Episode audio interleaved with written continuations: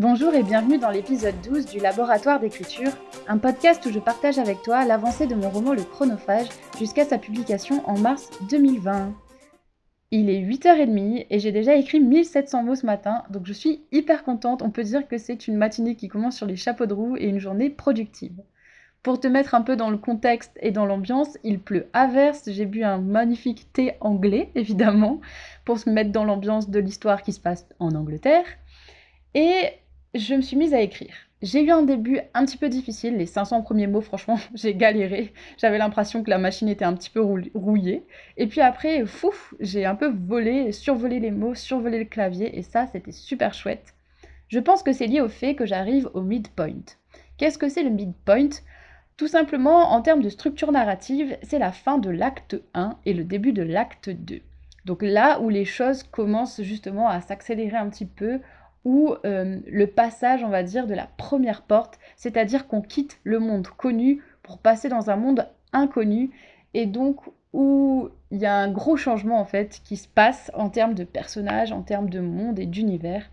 Alors dans le cadre de mon roman, c'est pas comme dans euh, Ewilan où elle fait un pas sur le côté et elle change de monde, pas du tout, mais simplement, disons que l'héroïne commence à prendre un peu plus sa vie en main, à prendre son destin en main et à vouloir concrètement savoir ce qui s'est passé et savoir ce qui est arrivé à son père pour qu'il disparaisse de sa vie comme ça du jour au lendemain en lui confiant sa montre à gousset. Je me suis dit que ça pouvait être sympa en fait pour me donner un petit peu plus de défis, de challenge et de peps dans l'écriture, de faire un défi de progression dans le nombre de mots. Alors, qu'est-ce que je veux dire par là?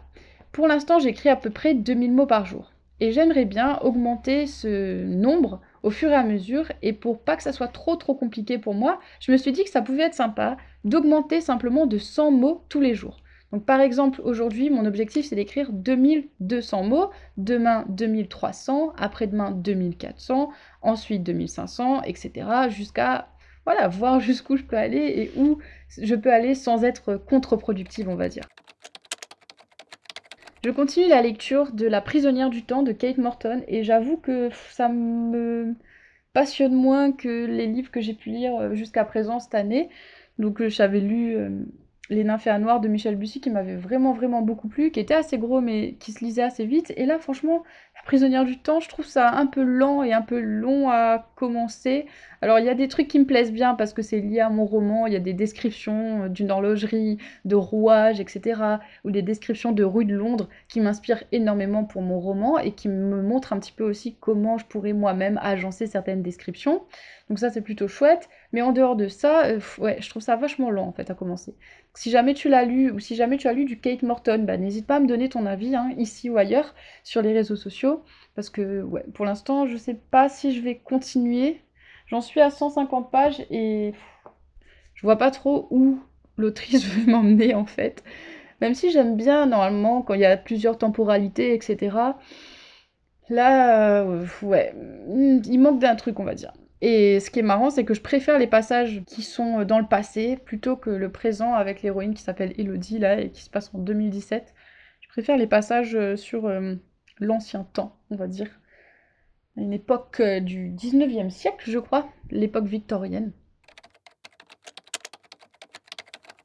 Il est 10h47. Depuis tout à l'heure, j'ai pas réécrit, mais euh, j'ai fait du montage pour un podcast. J'ai fait aussi des miniatures pour les vidéos YouTube et euh, tout ce qui est. Hum, comment tout le texte qu'il y a dessous, là, enfin les tags, etc. Donc j'ai pas mal bossé là-dessus. Bon, aussi, je me suis perdue sur YouTube, hein, je le reconnais. j'ai regardé des vidéos, j'ai parlé à des gens sur Instagram.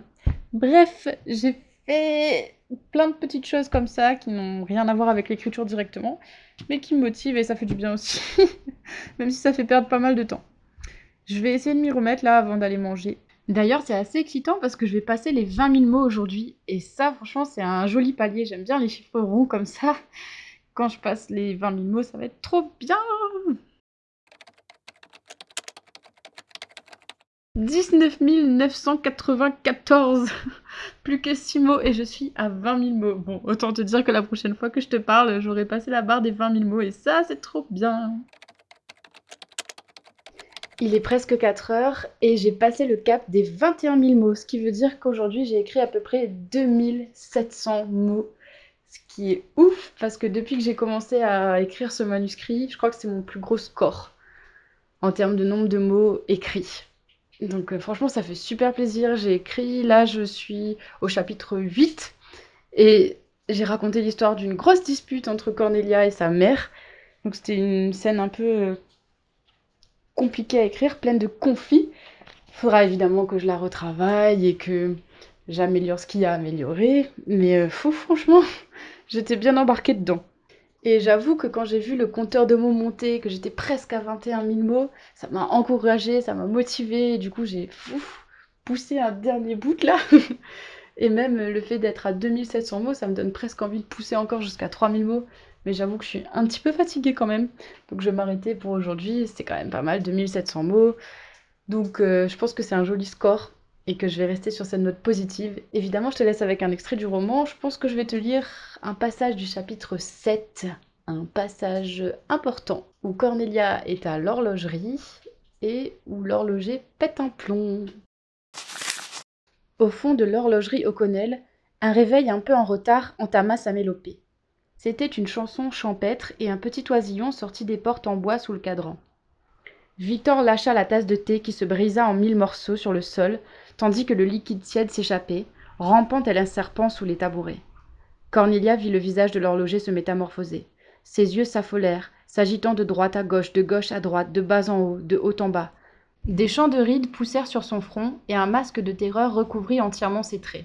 Il se leva, renversant son tabouret au passage, et se précipita vers l'horloge en retard qu'il porta au-dessus de sa tête avant de la jeter violemment sur le sol. Le cadran vola en éclats, libérant les aiguilles et les rouages. Le nichoir se fendit en deux, et l'oiseau qui y logeait échoua aux pieds de l'adolescente. Victor contempla les différentes parties du réveil, le regard hagard. Son corps tout entier était secoué de tremblements et sa bouche s'agitait sans qu'aucune parole ne franchisse le seuil de ses lèvres.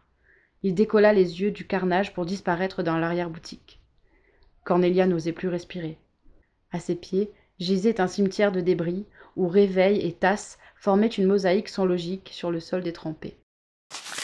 Voilà, c'est tout pour aujourd'hui. On se retrouve demain pour un nouvel épisode du laboratoire d'écriture. En attendant, écris bien et à demain